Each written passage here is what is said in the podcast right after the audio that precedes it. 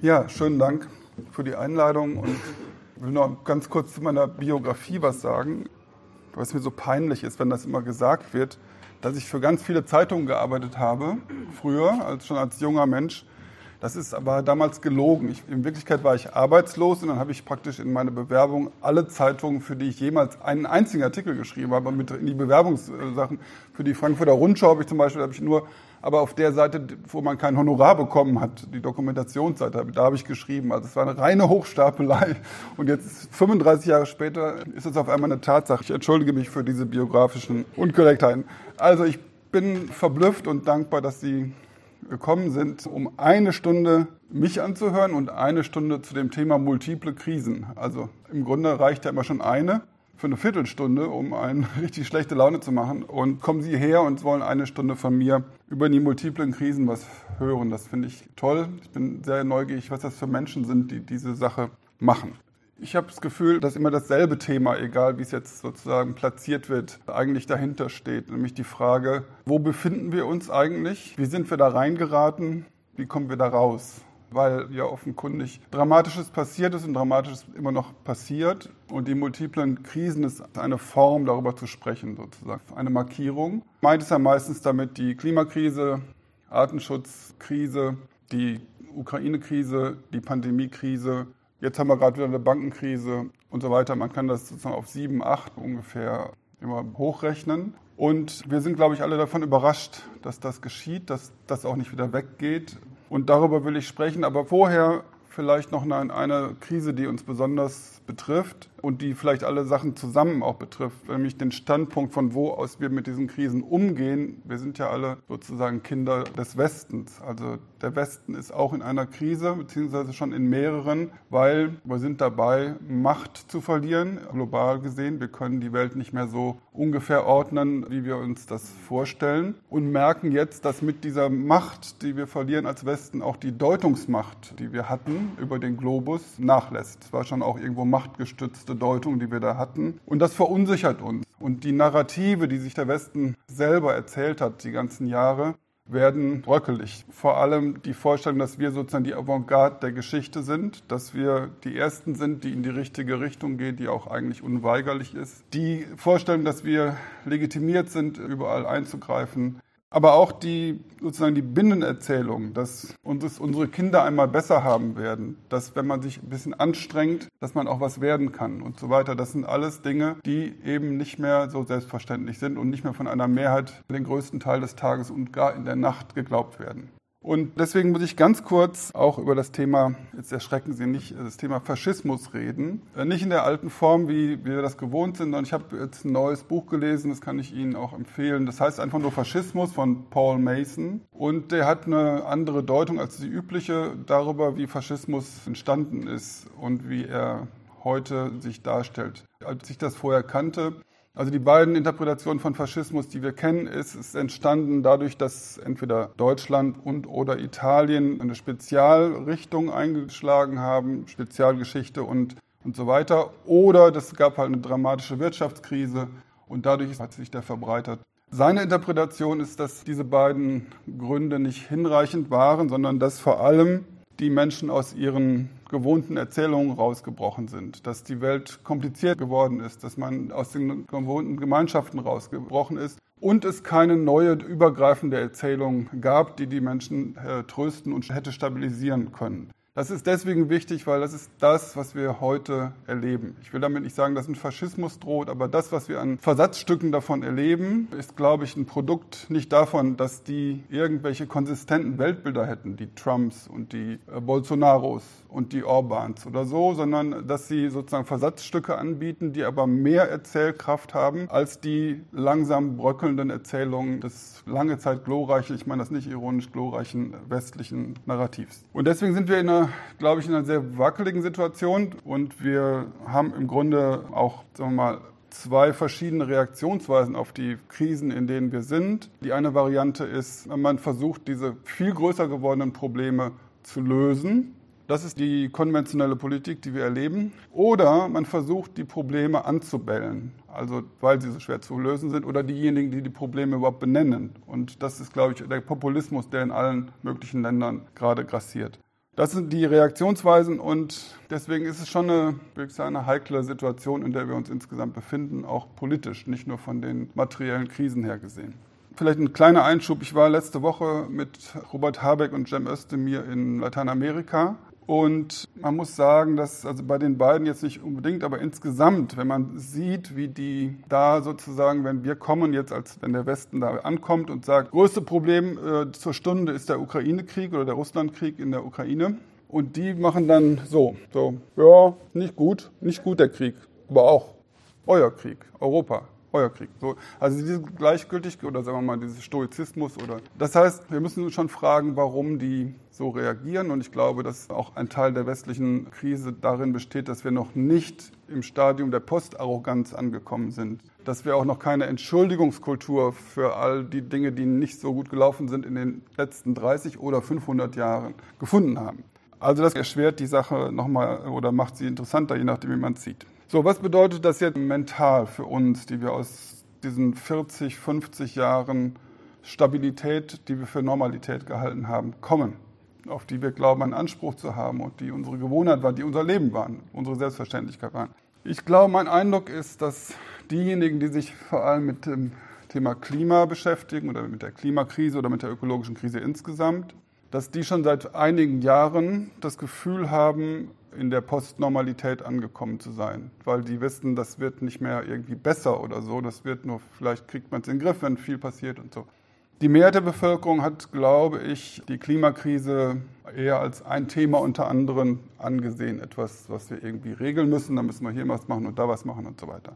Und wir haben ja auch eine lange Tradition in diesem Jahrhundert jetzt schon, dass wir erlebt haben, dass die Krisen in Deutschland immer nur eine auf einmal da war, sozusagen. Ne? Also, und bis zur Silvesternacht 2015, 2016, also die Randale in Köln, bis dahin waren die Krisen nicht nur, sind die nicht nur freundlicherweise einzeln gekommen, sondern auch gar nie bis zu uns.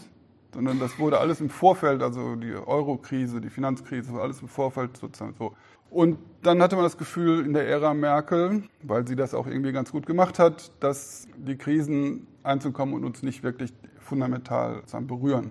Und mein Eindruck ist, dass im letzten Jahr sind die meisten Menschen in der Postnormalität angekommen. Das heißt, dass sie nicht mehr glauben, dass es irgendeine Art von Zurück zum Status quo ante und auch nur in Varianten geben wird. Nicht mehr glaubt, dass die kumulierten Krisen irgendwie weggehen. So, das ist ein, glaube ich, ein Gefühl, das noch nicht geistig noch nicht verarbeitet, von mir auch nicht. Das ist auch schwer. Wir kommen aus Jahrzehnten, die anders waren. Aber das ist, glaube ich, die Lage momentan. Und auf diese postnormale Mentalität und die damit verbundenen Sorgen hat weder die öffentliche Debatte noch die Politik bisher Antworten gefunden nach meinem Dafürhalten. Und da würde ich gerne noch mal ein paar Worte sagen zur Ära Merkel. Ich habe jetzt diese Woche mit einer Regisseurin gesprochen, die eine Serie über Angela Merkel drehen will, schon seit Jahren. Und es wird immer schwieriger, weil das Bild von der Merkel-Ära sich ständig verschiebt. Also nicht nur durch den Russlandkrieg, sondern auch sonst, weil wir natürlich sehen, wir sind auf die ganzen Krisen, in denen wir sind, nicht so optimal vorbereitet, ganz vorsichtig gesprochen. Und wie kann das eigentlich sein? Ich hatte das auch letztens mal im Aufsatz geschrieben, dass Merkel eigentlich eine gute Politikerin war, die gut Politik gemacht hat und die Ergebnisse waren so verheerend. Das ist das paradoxe Ergebnis dieser Zeit. Aber sie hat uns das Gefühl gegeben, dass die Dinge sozusagen noch zu regeln sind und dass man immer eine Krise hat und die wird dann immer weggeregelt. Dahinter war es natürlich immer noch eine, wenn man so will, eine goldene Zeit. Und zwar deswegen, weil der Wohlstand gesichert schien einigermaßen. Wir waren Exportweltmeisterin vielleicht auch bedeutsam für unseren mentalen Zustand als Deutsche. Wir haben lange, lange mit der deutschen Vergangenheit zu tun gehabt, im Sinne von verdrängen, sich dann immer mehr der Vergangenheit stellen. Und ich glaube, die Ära Merkel markiert so den Höhepunkt, wo wir nicht mehr verdrängt, die Vergangenheit nicht mehr verdrängt haben und uns ihr gestellt haben. Und es war auch nicht mehr so schwierig, muss man auch dazu sagen, weil es ein langer Vorlauf gewesen und das Ganze war sozusagen in unserem riesigen Wohlstand gelaufen. Und wir haben irgendwie es auch geschafft, unsere Vergangenheitsbewältigung zu einem profitablen Unternehmen zu machen. Also wir haben gesagt, wegen der Vergangenheit kaufen wir billiges Gas aus Russland. Da muss man erstmal drauf kommen. Also wir haben es geschafft, sozusagen die Last der Vergangenheit in einen Benefit für die Gegenwart zu verwandeln. Super Phase, dass man sowas kann. Was aber eben gleichzeitig passiert ist in der Ära Merkel, hinter ihrem Rücken, hinter unserem Rücken vielleicht, also zum Teil auch würde ich mich damit einschließen. Es ist eine neue Epoche angebrochen, nämlich die Epoche der Krisen. Was passiert ist, ist nicht, dass die Verdrängung der Vergangenheit endete in der Ära Merkel, sondern die Verdrängung der Zukunft hat richtig Form angenommen und Fahrt angenommen. Also wir haben eine richtige Kunstfertigkeit in Deutschland, nicht nur in Deutschland, entwickelt, äh, um sozusagen die Zukunft und was damit verbunden ist, vor allem die ökologische Krise, nicht so ernst zu nehmen, wie sie ernst ist. Und dieses Deutschland, diese goldene Phase, die aber eben auch eine Verblendungsphase war, mit guter, seriöser Politik, mit immer nur eine Krise zur Zeit und all diesen Dingen und gradualistischer Politik, also die Idee, dass die Probleme so groß sein können, wie sie wollen, Mehr als Gradualismus ist nicht möglich und nicht nötig, also ganz kleine Schritte, ganz großen Veränderungen. Diese Idee, diese Sehnsucht, dieses Erleben wurde dann bei der Bundestagswahl nochmal angeboten, zweimal nämlich in Gestalt von Laschet und in Gestalt von Olaf Scholz. So. Und mit derselben Methode, so macht auch Olaf Scholz jetzt ja auch Politik, mit derselben Grundidee eines modifizierten Weiter so. Und ich möchte nur Sie bitten, sich vorzustellen, was passiert wäre, wenn der Überfall der Russen auf äh, Ukraine nicht passiert wäre, wie dann die Ära Scholz bisher aussähe. Also dann wäre sie sozusagen noch normalistischer in nicht normalen Zeiten. Also das ist eine Verlängerung der Ära Merkel in einer Zeit, wo diese Methode des Gradualistischen, des Wortkargen auch natürlich nicht mehr funktioniert. Was haben wir herausgebildet gegenüber den Umgebungsrealitäten? Wir haben etwas gelernt in Deutschland, aber nicht, wie gesagt, nicht nur in Deutschland. Wir können auch gerne vielleicht eine Diskussion über andere Länder reden, Frankreich oder USA oder so. Wir haben gelernt, auf eine andere Weise als jemals zuvor zu verdrängen. Wir verbinden ja Verdrängen mit Schweigen in erster Linie. Und das kommt aus der Psychoanalyse, dass man dann sozusagen die Tabu-Dinge beschweigt und dann kommt der Psychoanalytiker, heute auch Psychoanalytikerin, und löst das auf, bringt das zum Sprechen und löst dadurch die Neurose auf, ganz grob gesagt. Das ist sozusagen Verdrängen durch Schweigen Nummer eins. Und dann die deutsche Vergangenheit, die jahrzehntelang doch sehr stark beschwiegen worden ist, nicht nur in der Öffentlichkeit, sondern auch in den Familien. Auch da haben wir verdrängt durch Schweigen. Das ist in unserer heutigen Gesellschaft nur noch sehr schwierig möglich. Wir können die Dinge nicht mehr durch Schweigen verdrängen, weil wir ständig reden, ständig kommunizieren, weil alles aufkommt, weil das kann man nicht mehr filtern. Auch die Medien, die es früher filtern konnten, sind dazu nicht mehr in der Lage. Folglich müssen wir, wenn wir davon ausgehen, dass wir beispielsweise die Klima- oder die ökologische Krise in ihrer Dringlichkeit faktisch verdrängen, müssen wir gucken, wie machen wir das eigentlich, das Verdrängen, während wir darüber sprechen. Da muss irgendwas am Sprechen sein oder vieles am Sprechen sein, dass das überhaupt gelingt. Dass man sehenden Auges und ständig darüber sprechend immer tiefer in diese Krise reingeht. Und das ist meine Grundthese bisher jedenfalls, also bis zum heutigen Tag, dass die Kluft zwischen dem, was getan werden müsste, dem, was man sich vorgenommen hat zu tun, dem, was man als Gesetz verabschiedet hat und dem, was getan wird, diese Kluft ist noch nicht entscheidend kleiner geworden. Also das heißt, wir verdrängen die Dringlichkeit noch immer und das Spektakel, was sich gerade abspielt in äh, unserer Öffentlichkeit und in der Politik, dass nämlich alle für tausend und eine Klimamaßnahme sind, nur nicht für die, die gerade dran ist. Und nicht jetzt, sondern vielleicht später. So, das ist eine Form dieses sprechenden Verdrängens. Es gibt aber eine andere und da würde ich Sie bitten, einmal mitzugehen mit mir, weil es uns vielleicht ein bisschen ungewohnt. Eine Form der Verdrängung beim Sprechen ist die Überblendung. Also die meisten, die hier sitzen, würde ich sagen, haben ihr Weltbild gelernt im letzten Jahrhundert, die Grammatik des vergangenen Jahrhunderts auswendig gelernt, ist auch gut. Und natürlich neigt man dazu, dieses Jahrhundert, das vor allem von den Menschheitsverbrechen geprägt war, die Erkenntnisse sozusagen weiterzutragen in das 21. Jahrhundert. Es gibt aber riesige Unterschiede, auf die ich noch detaillierter zu sprechen kommen möchte, zwischen dem Jahrhundert der Menschheitsverbrechen und diesem Jahrhundert wo wir in eine Menschheitskatastrophe hineingehen. Ich will ein paar Beispiele nennen dafür.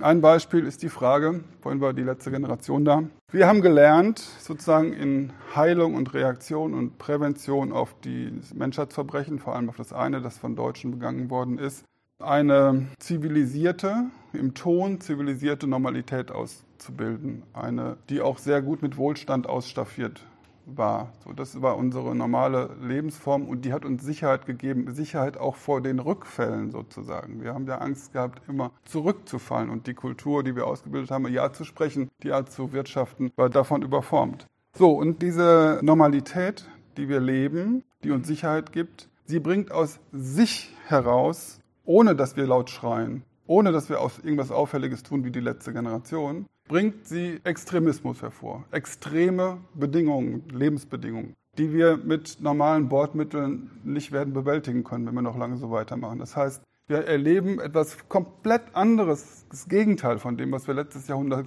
gelernt haben, den Extremismus der Normalität.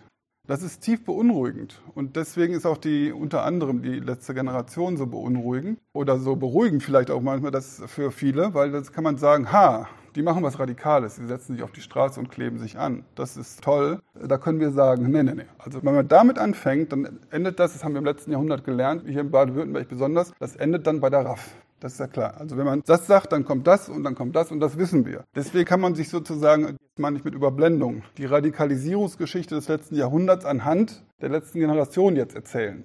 In Wirklichkeit ist es aber umgekehrt. Alle, die, die ganz normal ihrem Alltag nachgehen, die ganz normal leben, die ganz unverdächtig sind, die auch gar keine radikalen Gedanken haben, die, also wir, schaffen eine Radikalisierung der Wirklichkeit. Wir zerstören, wir schaffen Zustände, auf die wir nur noch mit Notstandspolitik wahrscheinlich irgendwann reagieren werden können oder immer mehr reagieren. So, und das meine ich mit Überblendung, dass man so dazu neigt und so gerne auch möchte, sozusagen, dass die Schemata des letzten Jahrhunderts noch gelten, die Gespensterabwehr, die wir gelernt haben, noch funktioniert, aber genau das Gegenteil passiert. Ich will eine zweite Überblendung sagen, die auch teilweise sehr, sehr absichtsvoll eingesetzt wird. Wir haben in diesem Jahrhundert, das massiv oder prägend strukturiert wird von der möglichen Menschheitskatastrophe und ihrer Abwehr. In diesem haben wir sozusagen eine Wiedermaterialisierung unserer Probleme. Das sind alles materielle, biologische, physikalische Probleme, die dann irgendwann politische und andere Wirkungen haben. Und was diejenigen, die Klimapolitik zum Beispiel verlangsamen wollen, die die nicht wollen, die sagen ja nicht, es ist ganz falsch, Windräder zu bauen in der Regel sondern die sagen, diejenigen, die Windräder bauen wollen, sind Ideologen oder haben eine Doppelmoral, weil sie bauen Windräder und wollen gleichzeitig fliegen sie, was weiß ich, oder rauchen Zigaretten oder irgendwas. Das heißt, man versucht immer, materielle Probleme in moralische, ästhetische und ideologische Probleme zu verwandeln und dann dadurch in die Komfortzone des letzten Jahrhunderts zurückzukehren, weil Ideologie, da kennen wir uns aus, da wissen wir, wie wir das widerlegen und bewirkt damit, dass die materiellen Probleme für den Akt des Sprechens sozusagen, für die Diskussion zum Verschwinden gebracht werden. Dann ist ein Lastenrad nicht mehr etwas, womit man von A nach B kommt mit Kindern und Getränkekisten, was ja ganz gut ist, weil dann fährt man möglicherweise nicht mit dem Auto denselben Weg. Das hat also einen materiellen CO2-Einsparungseffekt. Das ist aber egal. Man sagt einfach, Lastenfahrradfahrer fühlen sich irgendwie besser, fühlen sich moralischer, ist aber auch nur ein Modegadget, ist nur eine Art und Weise, sich zu zeigen und so weiter. Man wandelt also eine ästhetisch-moralische Kategorie und so weiter und so weiter. Und alle fühlen sich irgendwie wohl ein bisschen dabei, weil letztes Jahrhundert, das haben wir gelernt. Weil ich habe gehört, dass hier auch einige radikale Linke sitzen, deswegen will ich noch eine andere Überblendung.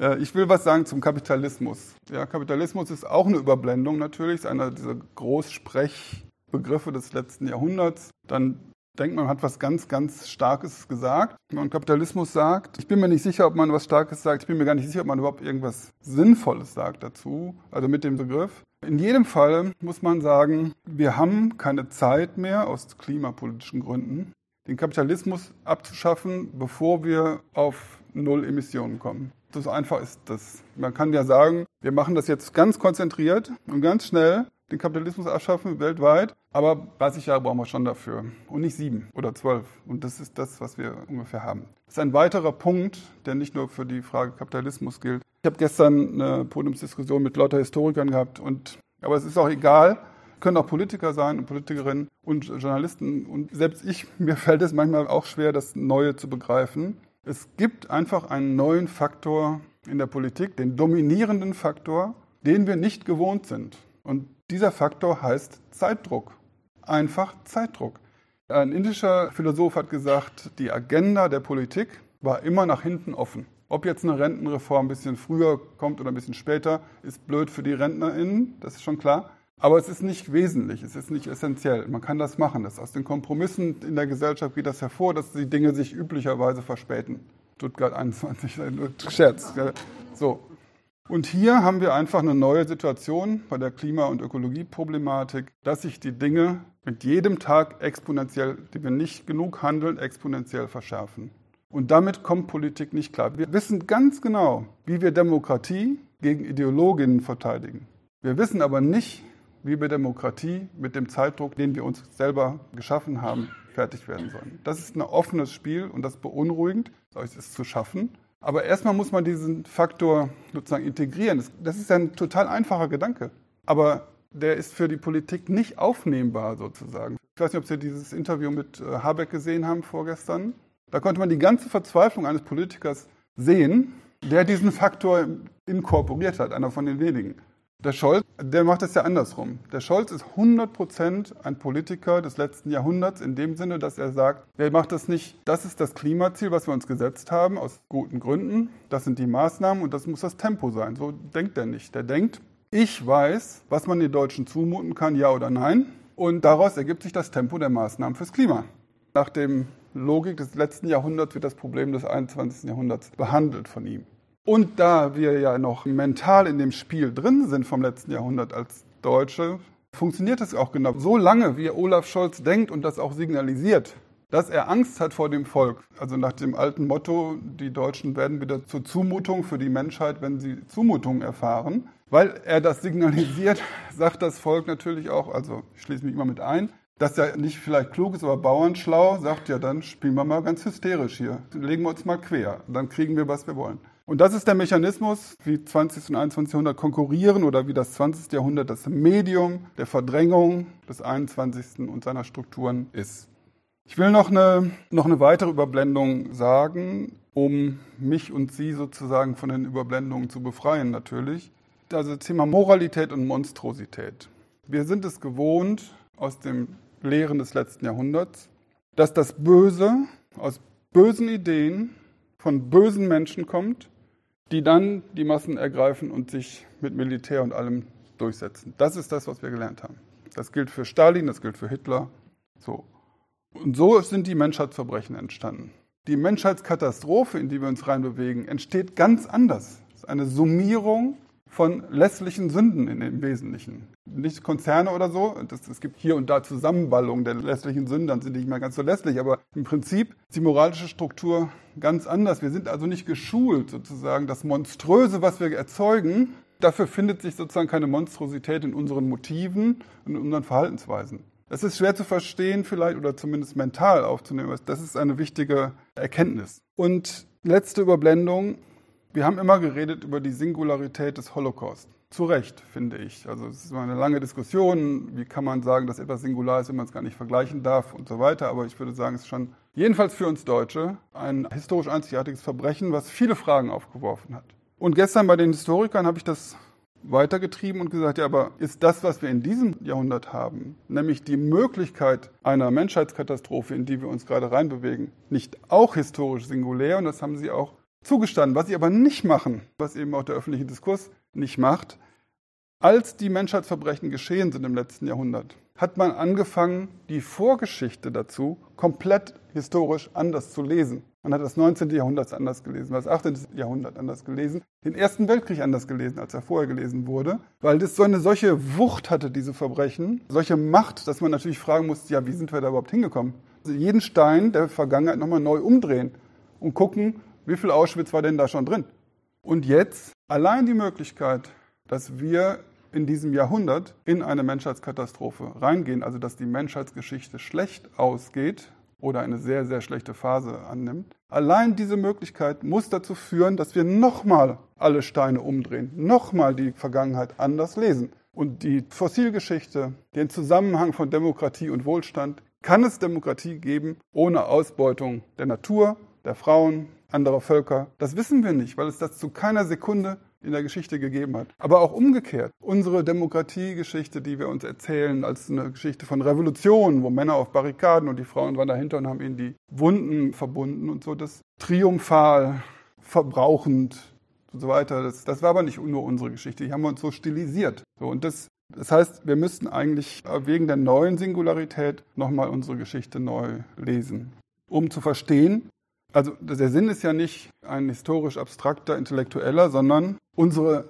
verdammte Aufgabe in diesem Jahrhundert ist, Demokratie ohne Ausbeutung, ohne Zerstörung und ohne explosiv wachsenden Wohlstand. Das ist unsere Aufgabe, zu zeigen, dass das geht. Keine akademische Frage, sondern das ist das, was wir schaffen müssen. Alles andere, also autoritäre Systeme und Ökologie, kann man gerne darüber diskutieren. Meine Auffassung ist, die können das bestimmt nicht besser.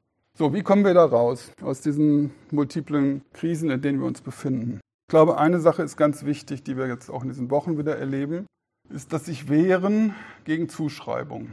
Also so zu tun, als wäre das Klimathema ein Thema und nicht der Aggregatzustand und die Herausforderung unseres Jahrhunderts und als wären dafür die Grünen zuständig oder die letzte Generation oder Bernd Ulrich von der Zeit, der neuerdings vegan ist und spinnt. Nein, das ist nicht so. Das ist, das ist eine Aufgabe aller. Und aber der Prozess ist Zuschreibung.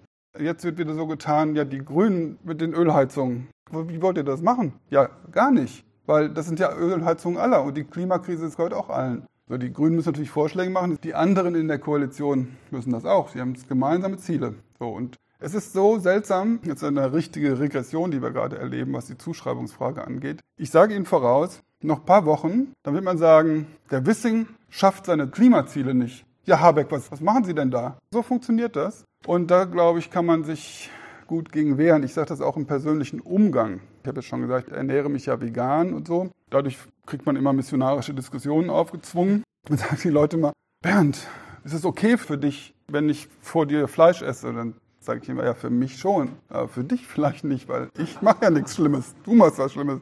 Also, also ich mache das Spiel nicht mehr mit, sozusagen. Ja? Und, und auch auf einer anderen Ebene. Ich habe das am Anfang schon mal gesagt. Also viele, die sich lange mit Klima beschäftigen, äh, sind auch müde. Aber was wir, sage ich jetzt mal, gelernt haben in den letzten Jahren oder Jahrzehnten, ist mit der Vorstellung, dass es schlecht ausgeht, umzugehen. Mit dem Gefühl, dass die Dinge nicht so vorankommen, wie sie sollten. Mit dem Gefühl von Postnormalität.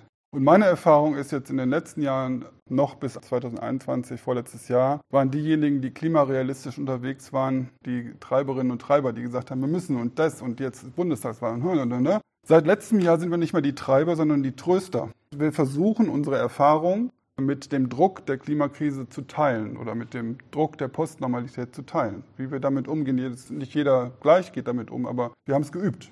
Das heißt, dass, glaube ich, diejenigen, die sich mit Klimakrise schon länger beschäftigen, besser mit der Klimakrise klarkommen und nicht schlechter. Also das ist, so wollte ich eigentlich sagen, dass die Zuschreibung gebe ich auch zurück. Ich komme schon klar mit der Klimakrise, du noch nicht. Und sprich mal mit deinen Kindern, wie die damit klarkommen. Und dann sprich mal wieder. So. Zuschreibung, also zurückweisen. Dann, weil ja auch Friedrich-Ebert-Stiftung freundlicherweise mitveranstaltet, die soziale Frage oder die soziale Ausrede. Also das gibt es in verschiedenen Varianten.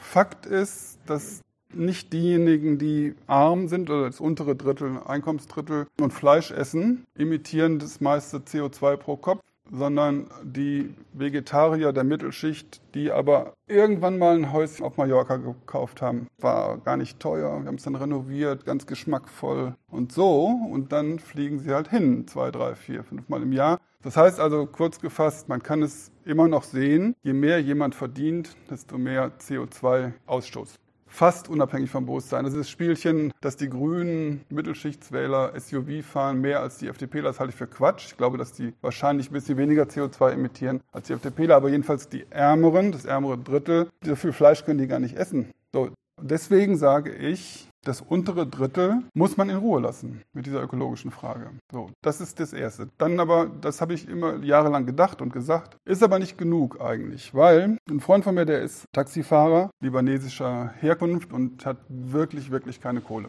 Und seine Frau, die hat auch einen Dienstleistungsjob. Also das ist eine Familie mit sehr wenig Geld. Aber die leben ja auch in dieser Welt. Und die Frau hat irgendwann beschlossen, sich vegan zu ernähren. Und weil sie sich das nicht leisten kann, macht sie ihre Mandelmilch selber aus Mandeln, während ich sie mir einfach kaufe bei so. Und warum? Sie haben auch Kinder und sie haben auch eine Würde und sie haben eine psychische Gesundheit und Krankheit wie wir alle. Und sich so zur Krise stellen zu können, zur ökologischen, dass man sozusagen aktiv sein kann, dass man irgendwas beitragen kann, das ist, finde ich, ein Menschenrecht, also ein Recht auf ökologische Teilhabe. Das heißt, nicht nur in Ruhe lassen, sondern auch ermöglichen. Und alle anderen Mittelschicht und Oberschicht die müssen verzichten. Also nicht nur, sie müssen auch vernünftig wählen und so und es wird auch viele Verbesserungen geben und alles Mögliche. Aber sie müssen auch verzichten. Ich werde immer wieder angegriffen dafür, dass ich dieses Wort benutze. Nur, ich finde, in dieser Woche ist es jetzt ganz schlecht, mich anzugreifen für die Benutzung dieses Wortes, weil es ist ja Folgendes passiert. Es gab ja überhaupt niemand Relevantes in der Öffentlichkeit, der Verzicht gepredigt hätte. Keine einzige Partei hat das gemacht. Ja. Und von Predigen kann ja eh keine Rede sein. Man kann nur nachrechnen, dass wir jetzt an einem Punkt angekommen sind, anders als vor 30 Jahren, wo die große Transformation nur durch die Maschinen, nur, nur durch die Technik nicht mehr möglich ist. Lassen wir die ganze Agrarthematik mal und Ernährung mal so beiseite. Nicht mehr möglich. Deswegen müssen diejenigen, die auf großem Fuß leben, also die Mehrheit der Deutschen, muss verzichten. Jetzt wurde ihnen aber trotzdem versichert, es wird keinen Verzicht geben, auch von den Grünen. Also Annalena Baerbock im Wahlkampf hat gesagt, also die Klimawende, das ist ungefähr so aufregend wie ein Bausparvertrag. Also die Grünen haben einmal, stand aus Versehen in einem Programm, dass man möglicherweise einmal in der Woche in Kantinen kein Fleisch essen könnte. Das war sozusagen die Spitze der grünen Verzichtsphase. Was ist jetzt der Effekt davon? Sagen die Leute, okay, wenn ihr uns sagt, dass kein Verzicht damit verbunden ist, mit dieser großen Wende, dann machen wir mit. Wenn das alles in den Maschinen stattfindet, in den Geräten, jetzt wissen Sie schon, worauf ich hinaus will, in den Verbrennungsmotoren, in den Heizungen, dann machen wir mit. Nein, das ist das Nächste, weil diese Regierung insgesamt kommuniziert nicht, dass wir uns in einer revolutionären Situation, nicht was das System angeht, das politische System, sondern was sozusagen unseren Alltag angeht, unsere Lebensform, unsere Art, mobil zu sein, uns zu ernähren und so weiter, das wird nicht kommuniziert. Deswegen wird jede Veränderung, die irgendwie ruckelig ist, wird zu Verzicht erklärt. Und sei es nur das Austauschen einer Heizung. Ich weiß schon, es gibt auch da wieder Leute, die sich das nicht leisten können. Für die muss man dann auch sorgen. Nur, es ist ja der eigentliche Punkt bei der sozialen Frage.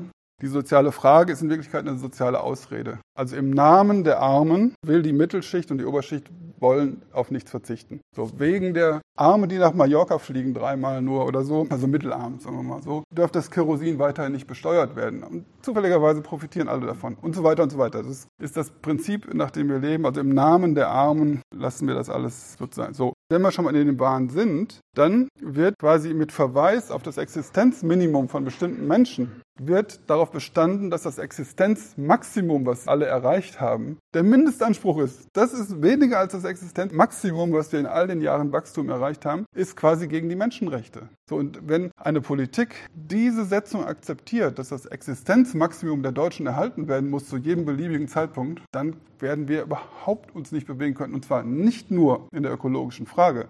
Man hat es auch gesehen, und man sieht es immer noch, bei dem Krieg, den Putin gegen die Ukraine führt und in der Ukraine gegen uns. Kein Armageddon oder so, aber es ist schon auch gegen uns. Und der Ivan Krastev hat relativ am Anfang dieses Krieges gesagt, dass es natürlich da um die Frage geht, zwischen Putin und uns, welches Volk ist mehr bereit, auf sich zu nehmen und zu leiden in diesem Wirtschaftskrieg? Eure Völker oder meins? Von Putin aus gesehen. Daraus hat Krastev den Schluss gezogen, nur wenn wir auch bereit sind zu verzichten, können wir unsere Freiheit erhalten. Weil nur dann haben wir überhaupt Spielraum. Nur dann können wir verzichten, darauf auch noch Soldaten zu schicken. Und ich glaube, dass das auch gilt für die ökologische Situation. Nur wenn wir bereit sind, auch hier und da zurückzuschrauben oder uns zu verwandeln, sagen wir mal so, auf mehr Glück aus weniger Materie zu ziehen. Nur dann haben wir überhaupt Optionen, über die wir noch sinnvoll abstimmen können. Sonst regiert irgendwann THW zusammen mit dem Bundesgrenzschutz. Dann ist Überschwemmung, dann brennen die Wälder und so weiter und so weiter. Und dann Trockenheit.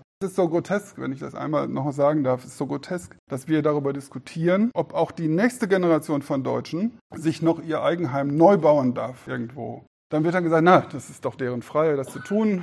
Dann wird die ganze Thematik Flächenverbrauch und alles, also so gäbe es das überhaupt nicht. Nur, das können die schon machen, wir können das auch zulassen, aber dann in fünf Jahren, zehn Jahren wird ihnen vorgeschrieben werden in ihrem durch ihre Freiheit erworbenen neuen Häuschen, wann sie den Rasen wässern dürfen und wann nicht, wann sie Wasser bekommen und wann nicht. Das ist eine tolle Freiheit, ich gratuliere. Da müssen wir raus aus dieser Art von Existenzmaximumspolitik. Das ist illusionär und das wird nicht funktionieren. Und ich bin überhaupt nicht für Verzicht, wenn es ohne ging, wäre es auch gut. Nur, und das ist vielleicht das Wichtigste von allem, wir müssen raus daraus miteinander so zu sprechen, als wären wir Kinder oder als wäre die Politik Erwachsene und die Leute wären die Kinder. Das ist in Deutschland, ich kann das aus eigener Erfahrung sagen. Ich habe zigtausend Stunden mit PolitikerInnen geredet, mit Medienleuten und so. Und die deutschen Eliten haben ein paternalistisches Verhältnis zur Bevölkerung. Nicht unfreundlich, gar nicht. Die nehmen die Leute auch ernst, das ist auch schon so. Nur sind sie der Meinung, wir müssen immer ein bisschen aufpassen, dass die nicht wieder ausrasten, diese Deutschen. Das ist deren Meinung gewesen. Deswegen müssen wir sie immer so ein bisschen nicht zu sehr aufregen, immer auch schön in Wohlstand baden und so weiter, sonst passiert wieder was schon mal passiert ist. Ihr wisst schon. Das ist jetzt wirklich, ich erfinde das nicht. Immer wieder, auch bei amtierenden Politikern und Politikerinnen, wird das Argument vorgebracht. Sozusagen der SUV als vorauseilender Antifaschismus sozusagen. Ja, das, ja, das ist, das, Sie lachen, das ist nicht, das ist, ist wirklich so. Und daraus hat sich aber auch in der Ökologie ein Diskurs rausgebildet, also gegenüber der Bevölkerung. Ich war letztens bei einer Konferenz, waren lauter Ökologen da, die schon seit Jahren das machen, also Verbände, NABU und was weiß ich, schieß mich tot, ganz alles, was Rang und Namen hat. Ich höre mir das so an und denke die ganze Zeit, ihr seid doch alle nur Halbtagsökologen. Die andere Hälfte seid ihr Volkspädagogen. Also wie können wir das der Bevölkerung nochmal irgendwie anders tanzen, das Problem? Also ich finde, das ist ein falscher Ansatz. Ich kam darauf ja wegen dem Verzichtsbegriff. Und es ist so seltsam. Wir sind ja auch, glaube ich, nur Erwachsene im Raum. Jeder von uns weiß, nichts, was wichtig ist im Leben, nichts geht ohne Verzicht. Nicht Kinder haben, nicht lieben, nicht beruflich erfolgreich sein, nicht den Körper einigermaßen gesund halten. Nichts geht ohne Verzicht. Nur die Selbstrettung der Menschheit, die soll ohne Verzicht. Das ist ein Sonderfall, sozusagen, eine Sonderzone von Menschlichkeit, also eben infantil, würde ich sagen.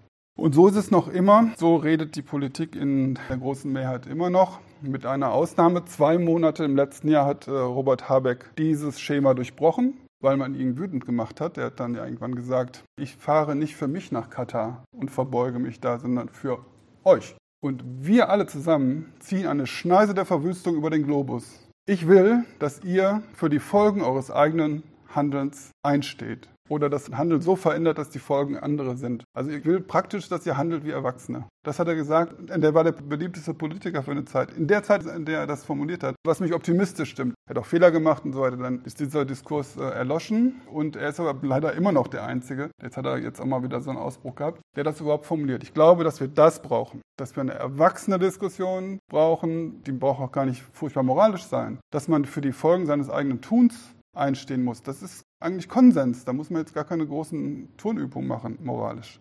So, wie kommt man raus? Das will ich noch thematisieren am Schluss.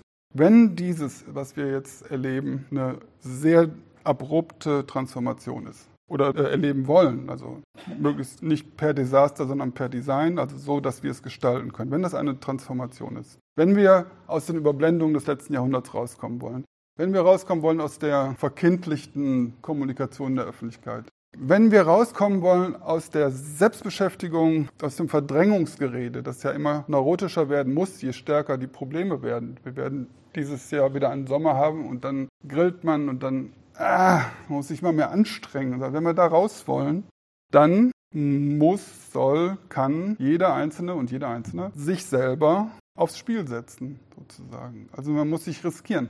Man muss die Reputation des bisherigen riskieren auch unter Freunden und anders handeln, anders sprechen und sich dadurch befreien von dem Druck, immer stärkerem Druck, so zu reden, dass man dabei verdrängt oder einfach massiv zu verdrängen, was eigentlich um uns herum passiert. Das heißt Befreiung. Befreiung von dem ständigen Monolog, von dem ständigen Tinnitus, den wir haben, dass wir genau wissen, oder die meisten wissen das, was wir nicht das tun, was irgendwie gut ist für unsere Kinder. Vorsichtig gesprochen letzten beiden Punkte, das sprechende Verdrängen, die Öffentlichkeit. Ich hatte es geschafft, über Jahre und Jahre so ein Klimagesumse zu erzeugen, so Konferenzen und da und Symposien und Reden im Bundestag und so weiter und so weiter und in der UNO und man hat das Gefühl gehabt, das Reden und das Tun sich quasi voneinander emanzipiert haben. Die sind nicht mal mehr im selben Raum. Das Reden hat sich sozusagen selbst unschädlich gemacht. Und auf einmal kam eine junge Frau, die in Stockholm lebte und an einer Krankheit litt. Hat einmal gesagt, I wouldn't call it suffering. Also sie hat diese Eigenschaft, Asperger-Syndrom. Und das ermöglicht es ihr, durch das ganze Reden, das Gesumse, das Soziale durchzuschreiten stechen und zu fragen, Moment, Moment, Moment mal. Kann man mal die Zahlen angucken? Aha, immer mehr Gerede, immer mehr CO2. Da ist doch was falsch. Und dann hat sie dazu eine Form des zivilen Ungehorsams gefunden. Und dann ist für eine Weile sozusagen dieses Gesumse unterbrochen worden. Die ist quasi in einem 90-Grad-Winkel zum Mainstream gekommen mit ihrer Intervention. Und da haben sich viele angeschlossen und so.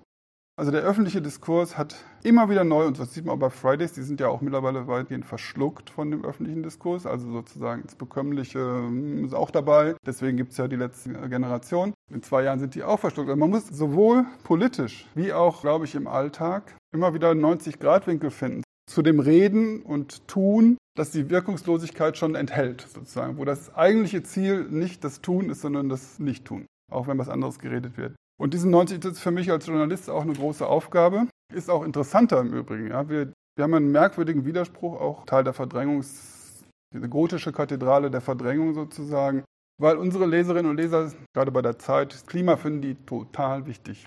Aber wir können das ja mittlerweile messen, wie oft sie das lesen dazu. Das ist nicht mehr ganz so viel. Also da gibt es eine richtige Spaltung zwischen dem bekundeten Interesse und dem realen Interesse. So. Und deswegen ist natürlich unsere Aufgabe als Journalistin, dass wir dieses 90-Grad-Winkel immer wieder finden, dass wir, dass wir da interessant machen, wieder provokativ machen, wieder unbekömmlich machen, unser Thema in Anführungszeichen Klima. Und das ist meine tägliche Übung auch, zu gucken, was ist sozusagen der Mainstream, wie hat er sich jetzt neu rausgebildet und wie komme ich dazu in einen 90-Grad-Winkel. Manchmal ist das leicht. Ich weiß schon, wenn sich sowas wie die letzte Generation rausbildet, da weiß ich schon, was passieren wird. Abstoßung, Abstoßung, Abstoßung und dann gemütliche Klimaraff-Diskussionen und so weiter. Da weiß ich dann schon, was ich tun muss. Aber es ist, das ist ja nur ein Nebenthema. Sorry. Aber insgesamt ist es eine riesige Aufgabe intellektuell und macht auch wahnsinnig Spaß zu gucken, wie kommt man in den 90-Grad-Winkel und wie kommt man hinter diese, ja, wie soll man das sagen, diese es gibt ja zwei Varianten von Verdrängungspolitik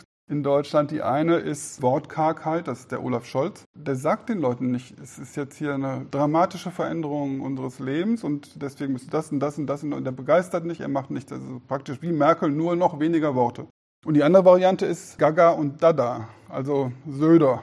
Jeder weiß ja schon, dass er das alles nur schauspielert. Jeder weiß ja schon, dass das nicht ernst ist, was er da erzählt. Aber damit wird sozusagen der öffentliche Raum gefüllt und ich glaube, dass man da ganz gut dazwischen kommen kann und versuchen, wir versuchen das ja auch bei der Zeit. Zum Beispiel letztens nur ganz kurz, der Robert Pausch, ein Kollege von mir, der hat einen Artikel geschrieben über die Grünen eigentlich, aber der hat dann diesen Typus Söder und Kubicki, hat er genannt, die Heizdeckenverkäufer des Volkszorns. Das fand ich super Formulierung, deswegen auch, weil er sie nicht so ernst nimmt eine Möglichkeit sozusagen, also auf die voll einzusteigen, was auch viele machen, gerade Linke machen das, die können da auf Twitter tagelang sich über diese Leute aufregen. Ist aber auch nur ein Teil der Verdrängung oder des Unernsten. Also man steigt drauf ein und so spielt die 20. Jahrhundertspiele, so wie Scrabble oder so. Gut, also 90 Grad Winkel suchen so. Und dann, ich will jetzt nicht utopisch werden, sondern im Gegenteil. Ich glaube, wir sind an einem Punkt angekommen, wegen der multiplen Krisen, wo nur noch Utopien uns helfen. Und meine Utopie ist Synergie es ist ja völlig klar, wenn wir sieben Krisen gleichzeitig haben, die wahrscheinlich alle nicht weggehen, vollständig, müssen wir Maßnahmen ergreifen, die immer mindestens zwei, drei oder vier von diesen Krisen adressieren. Anders geht es ja nicht mehr. Und das ist aber gar nicht so schwierig. Also das meistgenannte Beispiel ist natürlich die andere Stadt, sozusagen die menschenfreundliche Stadt. Das ist Klimaresilienz, das ist klimaschonend, das ist menschenschonend, das entlastet das Gesundheitssystem und so weiter und so weiter. Also aber auch bei der Pandemie. Ich wundere mich so ein bisschen. Also am Anfang der Pandemie gab es nochmal Diskussionen darüber. Später ist das völlig in diesen ganzen Streit zwischen Virologinnen und Virologen verschwunden. Natürlich ist es so, dass wir aufhören müssen, die Pandemiewahrscheinlichkeit zu erhöhen durch ständige Invasion in unbekannte Virenzonen, also in Tiere aufzuscheuchen und aus ihren Biotopen zu verscheuchen oder daraus zu holen. Also das heißt, man muss die Natur schonen, um die Wahrscheinlichkeit von Pandemien zu verringern. Man muss die Massentierhaltung in den Industriestaaten, aber nicht nur da, zurückführen, weil je enger die Tiere stehen, je genetisch ähnlicher sie sind, desto wahrscheinlicher, dass es Pandemien geben wird, dass es Infektionen geben wird und dass die auf den Menschen überspringen, also Zoonose. Und ich glaube, das ist die neue Radikalität, die gute Radikalität sozusagen, in hohem Tempo viele Probleme gleichzeitig adressieren und dadurch überhaupt wieder zu Atem zu kommen. Wenn wir nur Probleme, Krisen bewältigen können, indem wir fünf andere Krisen massiv verdrängen, das wird uns irre machen. Und meine Grundeinstellung ist, wegen der Krisen, vor allem in der ökologischen Krise, bevor wir untergehen, werden wir verrückt. Und ich will nicht verrückt werden. Ich möchte mich so zu den Krisen stellen, dass ich ganz gut am Leben bleibe. Und das bedeutet, äh, sich zu befreien, das bedeutet, sich in die Krisen zu stellen, sie nicht zu verdrängen und jedenfalls nicht dauernd. Ja, das wäre mein Angebot. Jetzt dann sind Sie dran.